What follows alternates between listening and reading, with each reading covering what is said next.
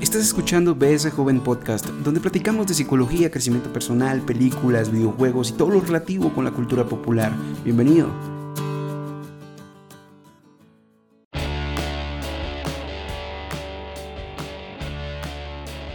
Hey, ¿qué tal jóvenes? ¿Cómo están? Es un gusto, un placer para mí saludarlos el día de hoy, domingo por la noche. Qué gusto, qué placer, de verdad, una semana más, una semana cual fuimos bendecidos y gracias a Dios pues una noche más de podcast. Saben, hace unos días publiqué en mi página de Facebook una pregunta bien interesante. Siempre me recordaba de las caricaturas que me marcaron a mí de pequeño. Eh, dentro de ellas, pues puedo mencionarles los motorratones. Yo no sé si ustedes em, alguna vez vieron este, esta caricatura, pero para mí fue una... Esta caricatura es antiguísima, eh, ya en la actualidad pues creo que ya en ningún lado la emiten, pero de pequeño me gustaba mucho verla, era la historia de tres ratones que venían de Marte específicamente y, y, de verdad que era muy divertida, la verdad me gustaba un montón. Dentro de las otras caricaturas que a mí me gustaban, pues puedo comentar Capitán Planeta y los planetarios, yo no sé si ustedes tuvieron la oportunidad de ver este cartoon, pero la caricatura básicamente era de cinco jóvenes que encontraban un anillo y cada anillo pues controlaba un elemento de la naturaleza y cuando todos se juntaban pues eh, emergía el Capitán Planeta para ayudar al planeta con el tema de que con la cacería, temas de suciedad, de contaminación. Y regularmente esa era una de mis caricaturas más, o sea, que a mí más me gustaban. Y hice una pregunta bien interesante y, hubo mucha gente que me respondió. Por ejemplo, Sergio Velázquez dice, una de las caricaturas que más me gustaba era el Inspector Gadget, los Thundercats. Y creo que yo también eh, crecí con esas caricaturas. Thundercat, la, verdad es que también es una, una caricatura que marcó mi infancia. Leono con la espada del arburio. Eh, la verdad es que era interesante eh, todo ese tipo de cartoon. Por ejemplo, también hablan de los caballeros del zodiaco, los picapiedras, los supersónicos, Tommy Jerry. Creo que son caricaturas que a todos nos marcaron de una u otra manera em, dentro de toda la enseñanza que uno puede tener de pequeño viendo televisión eh, por ejemplo, Andrea comenta y dice, bueno, a mí me gustaba ver Dragon Ball, Sailor Moon, eh, los X-Men.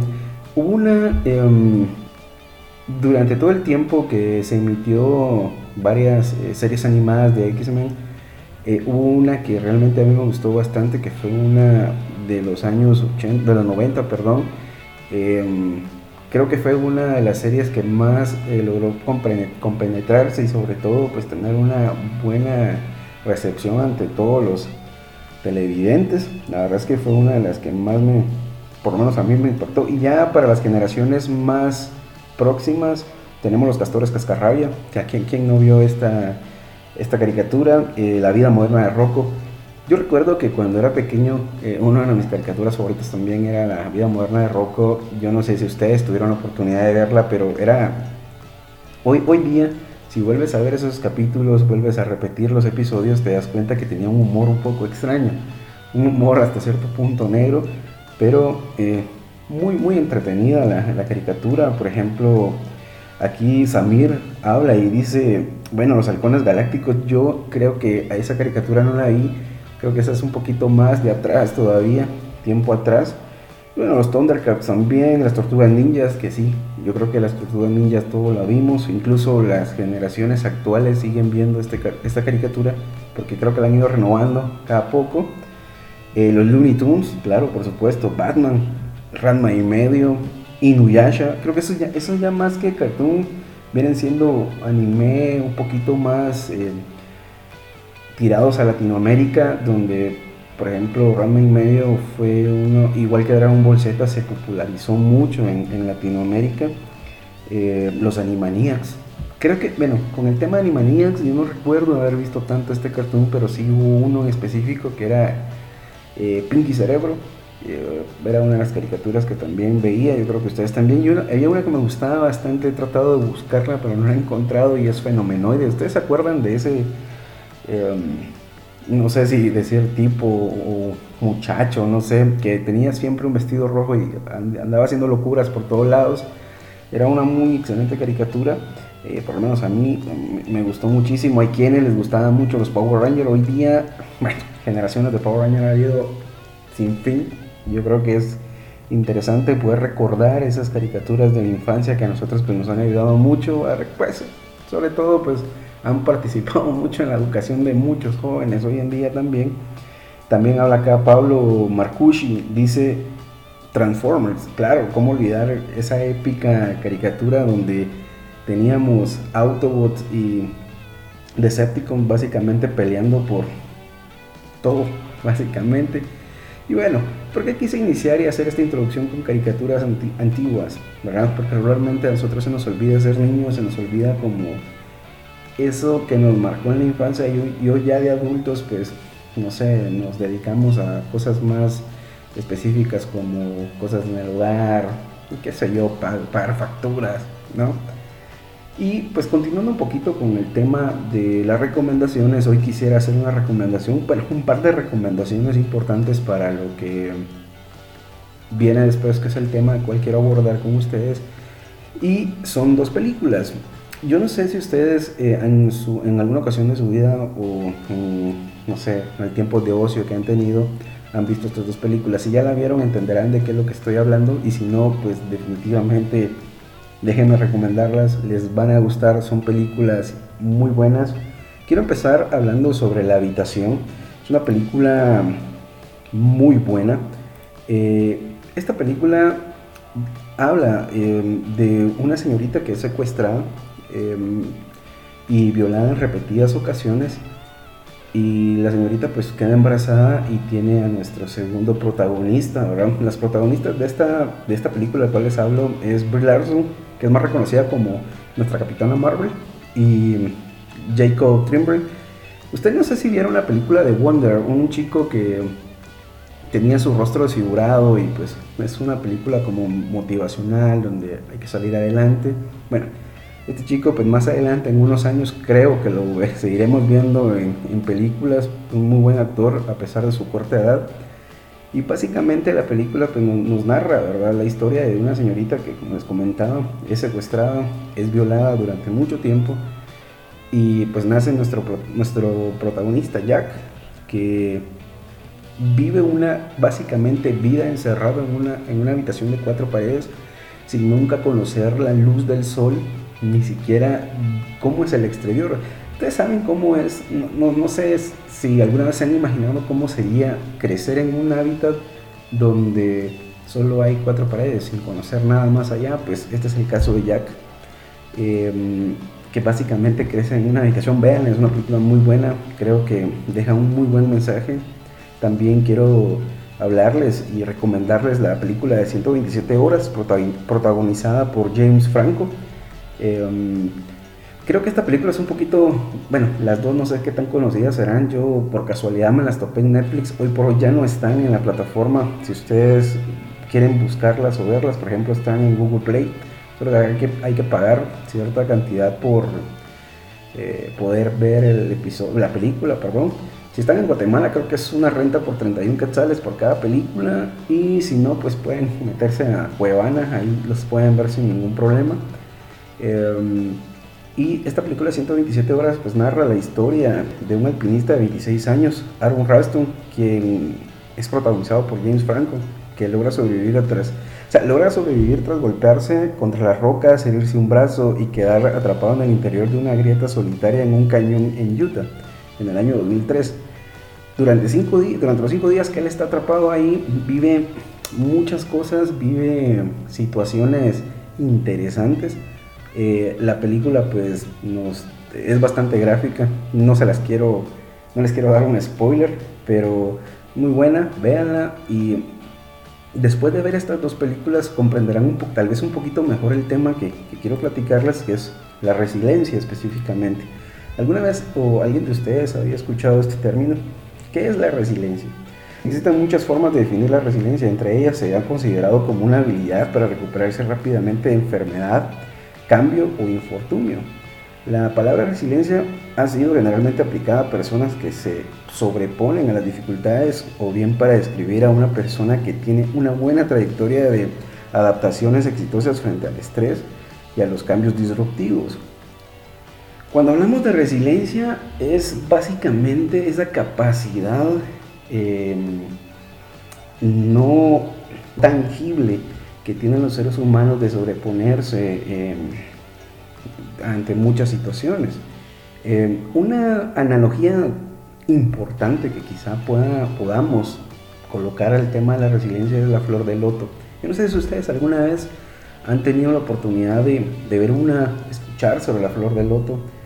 Esta eh, analogía se apega muy bien porque es básicamente una flor que crece en aguas sucias, llenas de barro, emerge una belleza absoluta y sobre todo pues simboliza eh, esa habilidad que todos los seres humanos tenemos de sobreponernos ante la adversidad.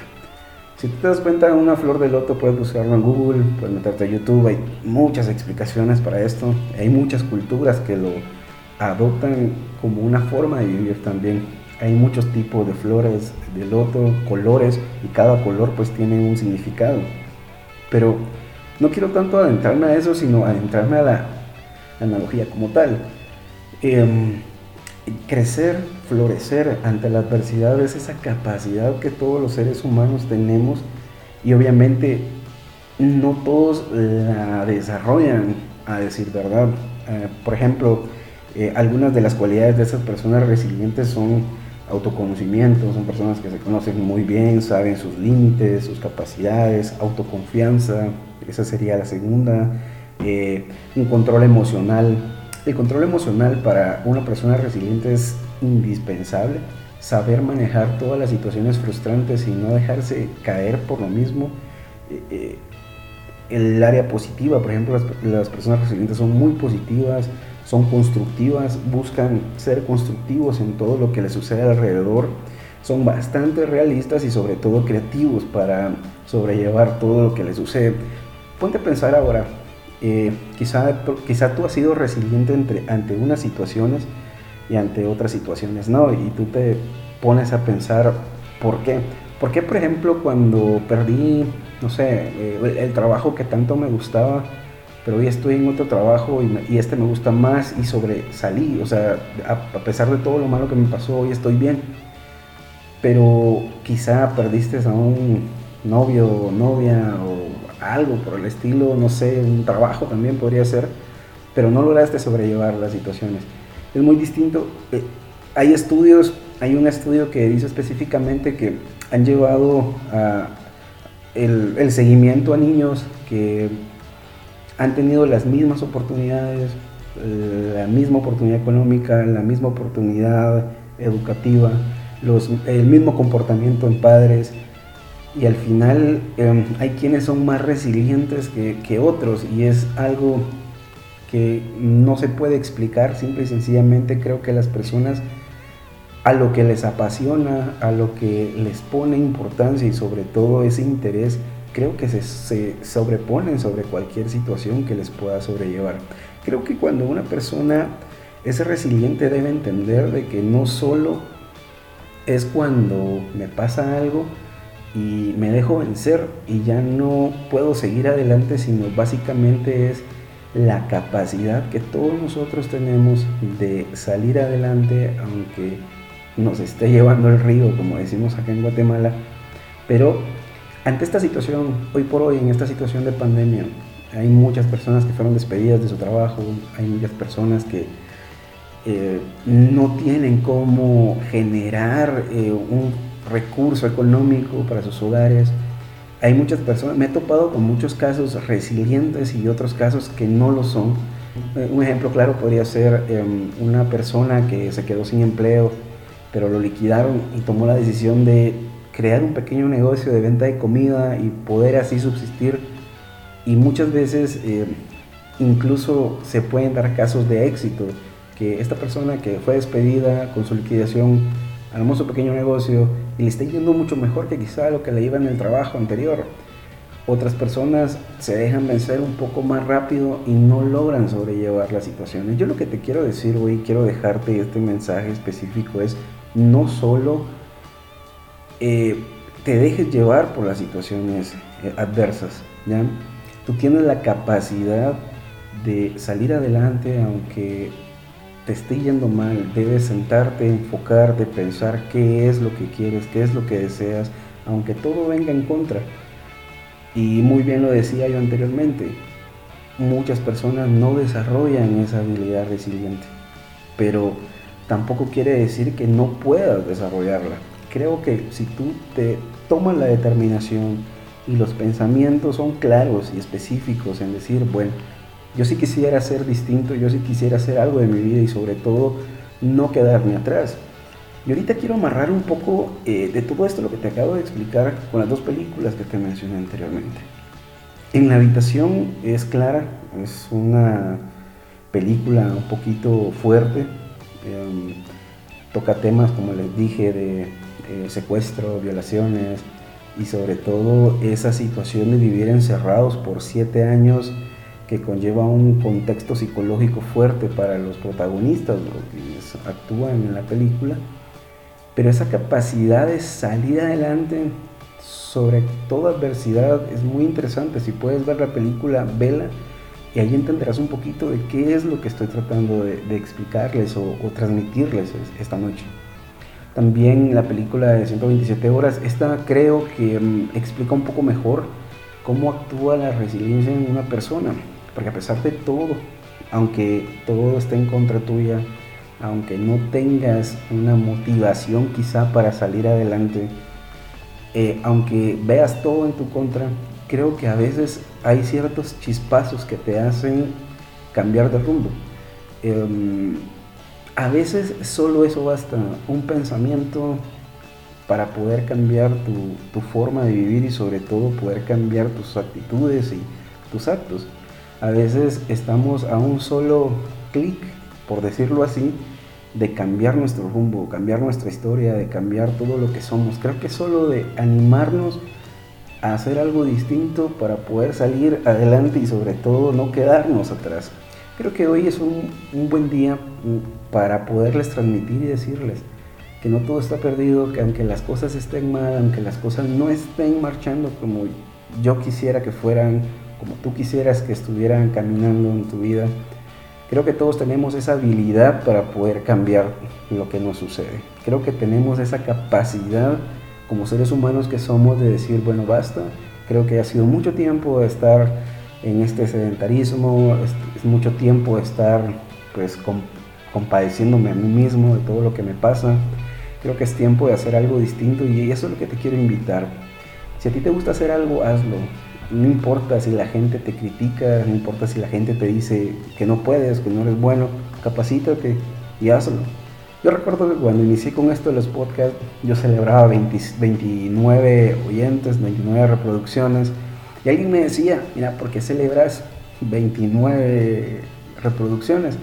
Mi respuesta fue sencilla y le dije lo siguiente, mira, antes no me escuchaban 29 personas y hoy sí están escuchando un mensaje positivo que yo quiero transmitirles, un mensaje que sé que para bien yo sé que les va a funcionar y puede cambiar más de alguna vida, para mí es más que suficiente. Sé que hay muchos podcasts que han de tener miles, millones de reproducciones, pero mi finalidad hasta cierto punto no es llegar a ese punto, sino llegar a esas personas que les gustan las redes sociales, que les gusta escuchar podcasts y poder darles este mensaje. Y ser resiliente está en nosotros. Quizá no crecimos con ciertas habilidades, pero creo que las podemos desarrollar y poco a poco ser mejores. Yo te invito a que pienses hoy en la noche antes de dormir o cuando escuches este podcast, este podcast, perdón, y puedas sentarte y pensar lo siguiente. Sé que estoy pasando en un momento difícil, sé que estoy pasando en un momento quizá no tengo trabajo, no tengo ni siquiera que comer pero el sol siempre sale y creo que con un nuevo sol vienen nuevas oportunidades. Para los que son religiosos saben de que cada vez que el sol se levanta es una bendición.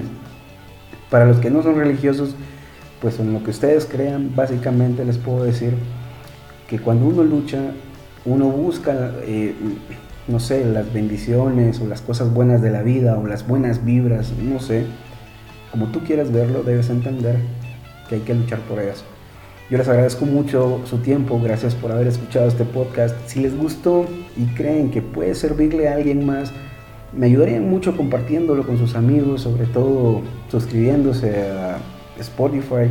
Está en todas las plataformas digitales, como es Spotify, eh, lo que es iPodcast, Anchor, eh, entre muchas otras eh, plataformas donde pueden escuchar este podcast. Más adelante, pues uno de los proyectos es poder montarlo en video también, tener invitados, poder platicar un poquito, no sé, de cada una de las eh, ramas donde ellos son profesionales y poder darles así mejores consejos y sobre todo apoyarles en su vida diaria. Muchas gracias por escucharme, que tengan un excelente domingo y buen inicio de semana.